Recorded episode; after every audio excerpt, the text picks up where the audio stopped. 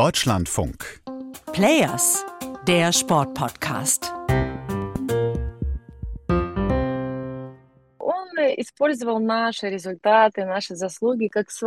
Er hat unsere Erfolge als seine eigenen gesehen und meinte, das Recht zu haben, uns zu belehren, wie wir trainieren, wie wir schwimmen, laufen sollen. Natürlich hat das keiner ernst genommen, aber uns war klar, dass der Sport ein Propagandainstrument war.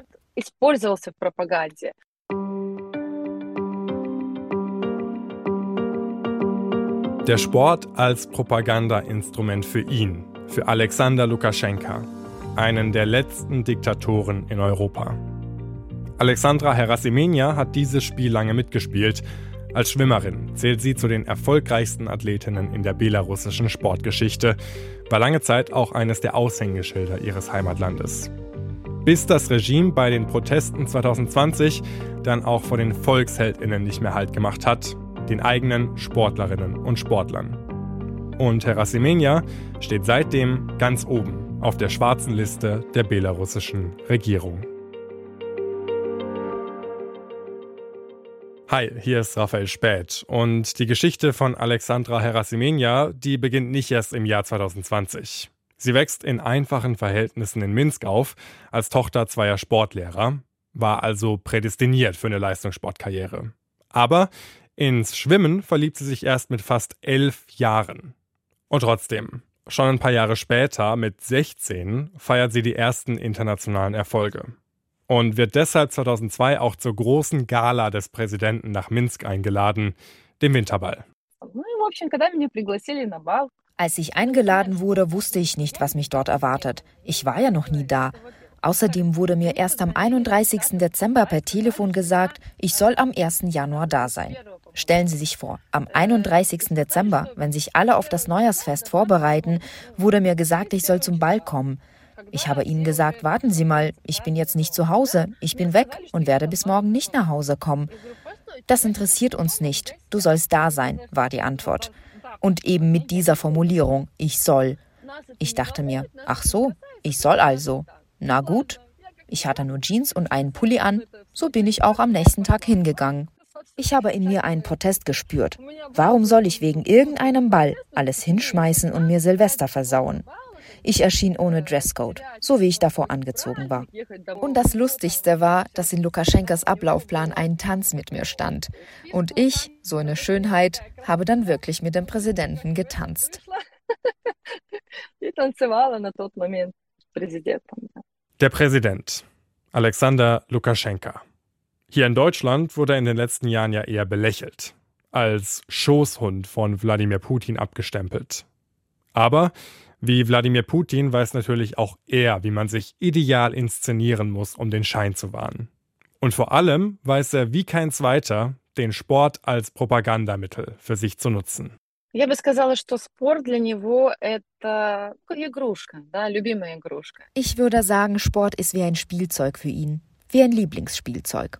Gut, jetzt muss man aber auch dazu sagen, der Sport ist nicht nur für Lukaschenka ein Lieblingsspielzeug. Ich denke da zum Beispiel an Emmanuel Macron, der ja erst vor ein paar Wochen quasi die komplette französische Fußballnationalmannschaft nach dem verlorenen WM-Finale getröstet hat. Aber in Belarus hat das nochmal eine ganz andere Dimension.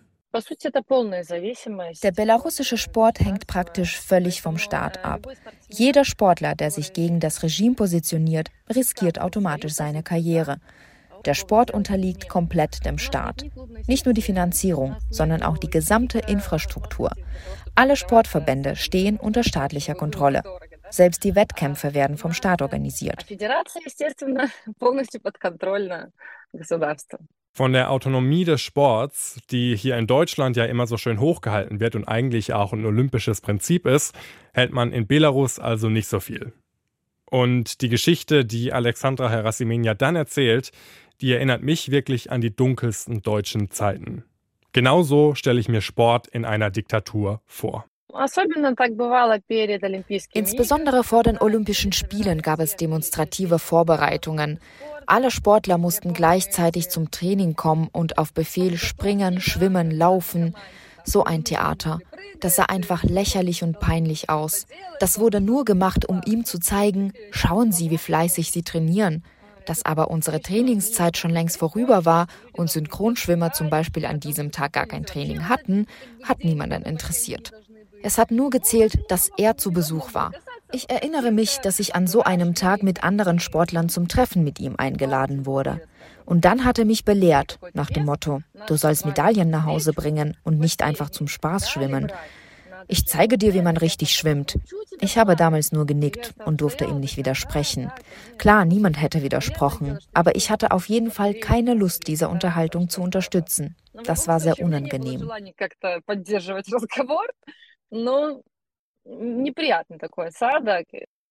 Das klingt für mich befremdlich, eine total bizarre Situation. Für die Sportlerinnen und Sportler in Belarus war das aber normal.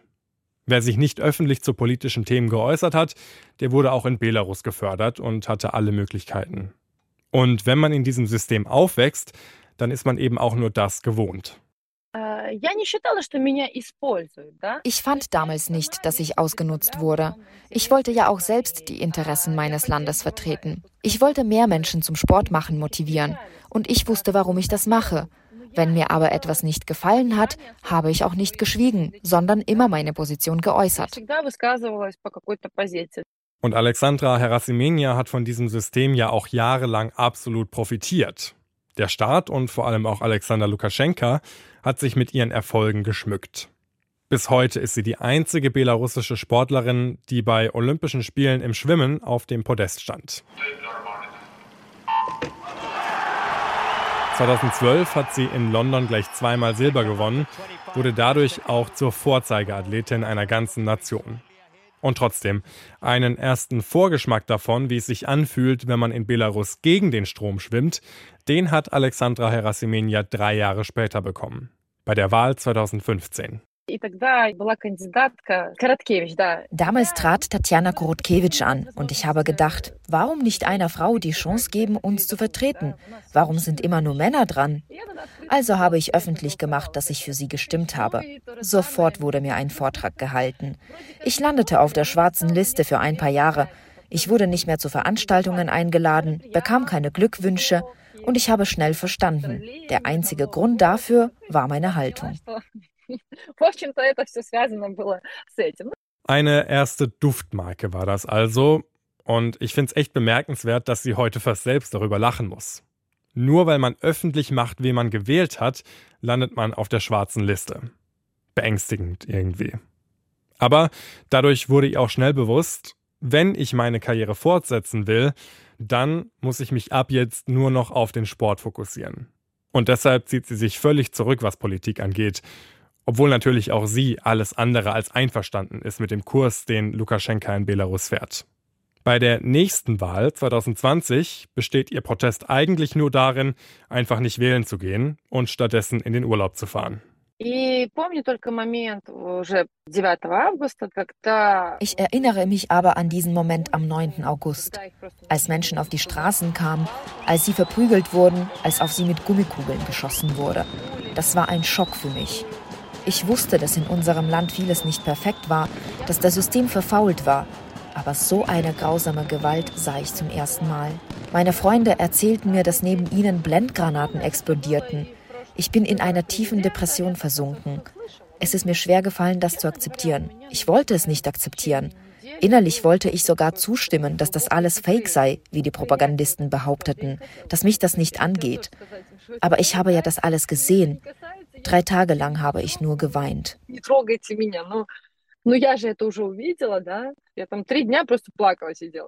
Also entscheidet sie sich dazu, die Reißleine zu ziehen.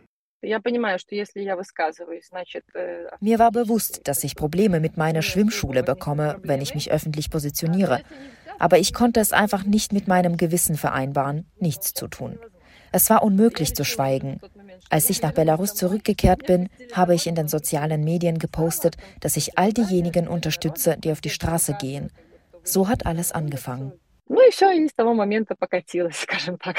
Gemeinsam mit anderen Sportlerinnen und Sportlern veröffentlicht sie einen Brief, in dem Lukaschenka zu Neuwahlen aufgerufen und dazu aufgefordert wird, alle politischen Gefangenen sofort freizulassen.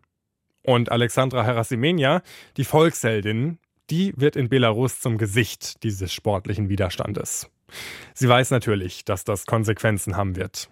Alexander Lukaschenka, der Mann, der ihr noch vor ein paar Jahren als stolzer Präsident die Hand geschüttelt hat, wird sie verfolgen, bis er sie zum Schweigen gebracht hat.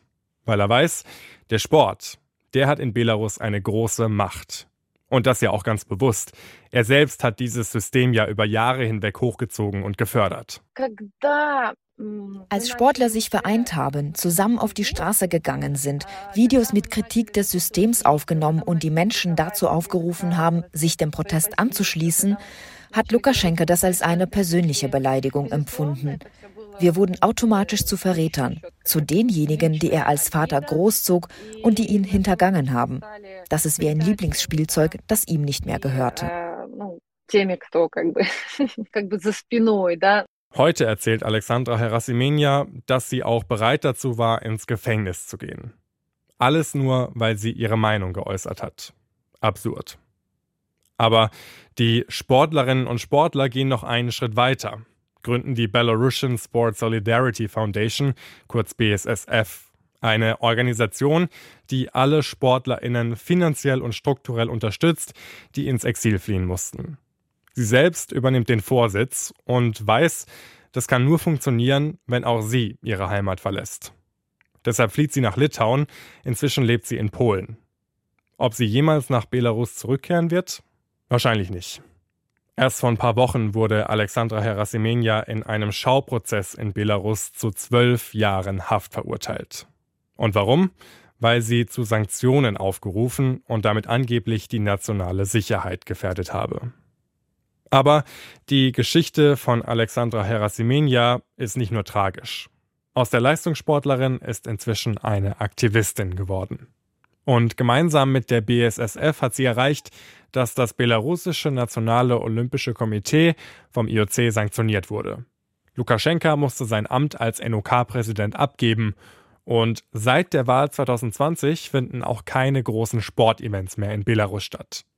Klar, das hat jetzt natürlich auch mit dem russischen Angriffskrieg auf die Ukraine zu tun, den Belarus aktiv unterstützt. Das IOC hat deshalb auch belarussische Athletinnen und Athleten von allen internationalen Wettkämpfen ausgeschlossen. Auch die, die das Regime nicht aktiv unterstützen. Die richtige Entscheidung? Dass Sanktionen jetzt pauschal über alle Sportler aus Belarus und Russland verhängt wurden, halte ich für richtig.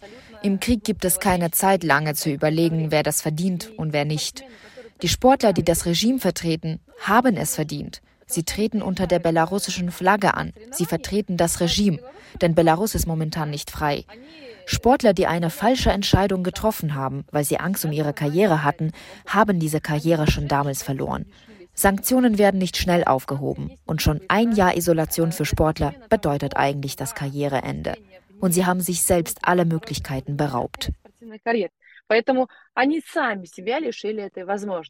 Alexandra Herasimenia hat ihre Karriere übrigens schon 2019, also vor dieser ganzen Eskalation beendet.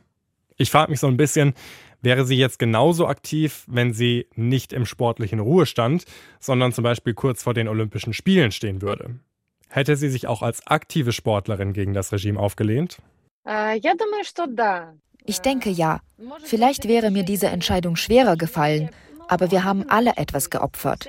Die einen ihre Karriere, die anderen ihr Business. Mir wurde zum Beispiel mein ganzes Vermögen weggenommen. Meine Schwimmschule wurde geschlossen. Es steht immer etwas auf der Waage und wir müssen abwägen, was ist wichtiger, Ehre und Gerechtigkeit oder etwas anderes.